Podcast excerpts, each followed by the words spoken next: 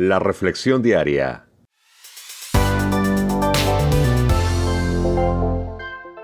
Juan Guillén. Hola, ¿has experimentado temor? ¿Has sentido miedo?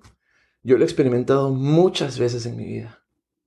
Dale like y comparte esta corta reflexión porque viene de la palabra de Dios y ella es medicina a nuestra alma. Voy a hacer una lectura de cuatro versos y lo voy a hacer en forma devocional. ¿Qué quiere decir esto? Que voy a leer los versos y darle sentido mientras te los leo, porque aplican a tu vida y a la mía. Dice en Josué capítulo 1, versos 6 al 9. Josué, ¿verdad? Este servidor de Dios que de pronto se quedó con la gran tarea de liderar a todo un país. Tú y yo tenemos grandes tareas también.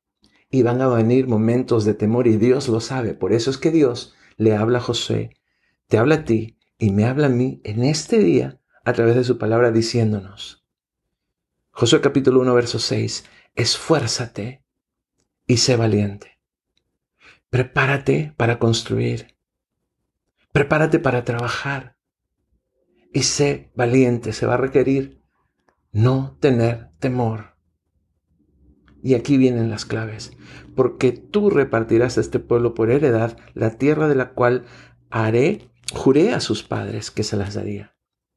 ¿Qué tareas nos ha dado Dios a ti y a mí? ¿Qué roles debemos de tú y yo jugar en esta vida? Dios quiere que nos esforcemos y seamos valientes para cumplir aquello que Dios nos ha encomendado, porque Él nos va a ayudar a hacerlo. Verso 7, solamente, y aquí viene la segunda vez que, que Dios repite estas palabras, esfuérzate y sé muy valiente para cuidar de hacer conforme a toda la ley que mi siervo Moisés te mandó, no te apartes de ella ni a diestra ni a siniestra, para que seas prosperado en todas las cosas que emprendas. La clave para ser prosperado en todas las cosas que emprendamos, en otras palabras, es cumplir con no solo entender la palabra de Dios, leerla, meditarla, memorizarla, sino también ponerla por obra. No irnos ni a la derecha ni a la izquierda, sino estar en ella.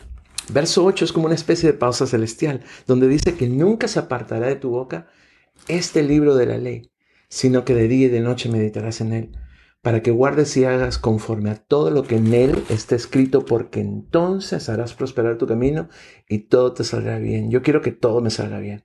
Yo quiero que mis caminos sean prosperados y sé que tú quieres lo mismo. Por eso te comparto esto, porque la clave está en que salga por nuestros labios aquello que ya entró por nuestra mente y nuestro corazón, que es la palabra del Señor. Verso 9 dice, y con esto terminamos, mira que te mando que te esfuerces y seas valiente. Tercera vez que Dios nos repite lo mismo.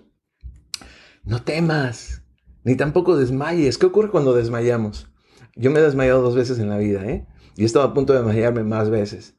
Pero dos veces me ha pasado. Empieza uno a respirar frío, a ver amarillo y de pronto, ¡pum!, ya estás en el piso. No sé cuál ha sido tu experiencia. Se siente feo. Pero Dios quiere que nos agarremos de Él en esos momentos en que sentimos que vamos desmayando, porque el Señor, nuestro Dios, está con nosotros estará con nosotros donde quiera que vayamos. ¿Qué te parece que oramos y terminamos esta reflexión? Padre nuestro, en este día encomendamos delante de ti nuestra vida. Te pedimos que seas tú nuestra fortaleza.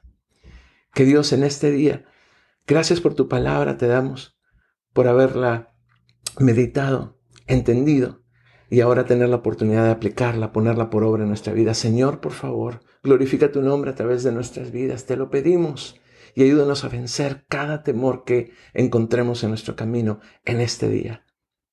En el nombre de Jesús oramos. Amén.